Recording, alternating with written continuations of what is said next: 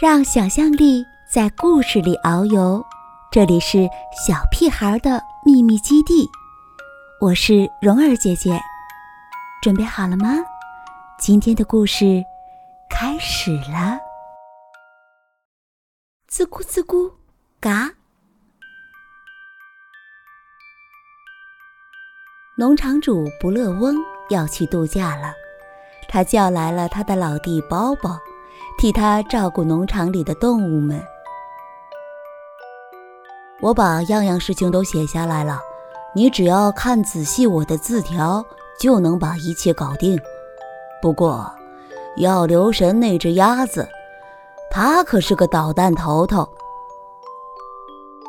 在开着车出发的一刹那，不乐翁怀疑自己听到了一阵“滋咕滋咕”的声音。还有咯咯咯的偷笑声，可他又觉得自己可能是听错了。包包狠狠地瞪了鸭子一眼，就走进了屋子，开始读第一张纸条：星期二晚上要吃披萨饼，不是速冻的那种。母鸡喜欢加凤尾鱼的披萨。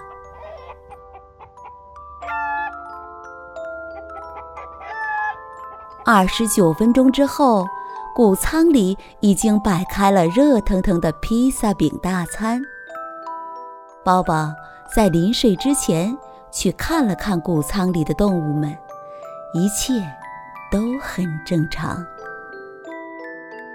星期三要给小猪洗澡，用我最好的泡泡香波，还有我的大浴巾，给它们洗个干净。动作要轻柔，它们的皮肤很敏感。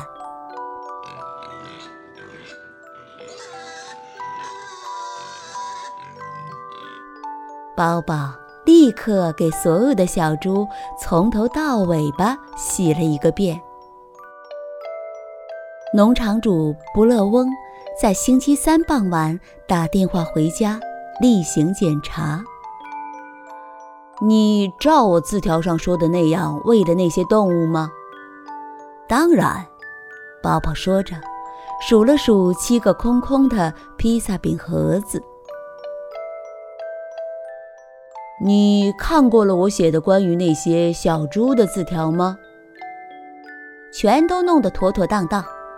宝宝骄傲地答道：“你有没有盯紧那只鸭子？”不乐翁问道。宝宝又狠狠地瞪了鸭子一眼，鸭子正忙着削它的那个铅笔头。把它关在屋子里。不乐翁下着命令：“别让它把我的奶牛给带坏了。”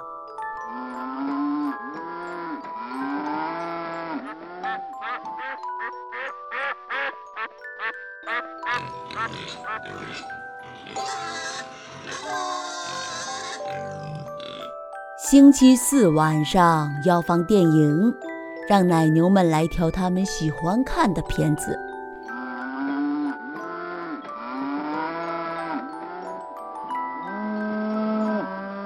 这天晚上，包包正忙着在厨房里爆玉米花。而一群动物正聚在一块儿看音乐之牛的时候，电话铃猛然间响了起来。农场主不乐翁举着电话，只听到从另一头传来了一阵“吱咕吱咕嘎”“吱吱哞”“吱吱噜噜”。啊啊！又是鸭子！不乐翁大吼一声，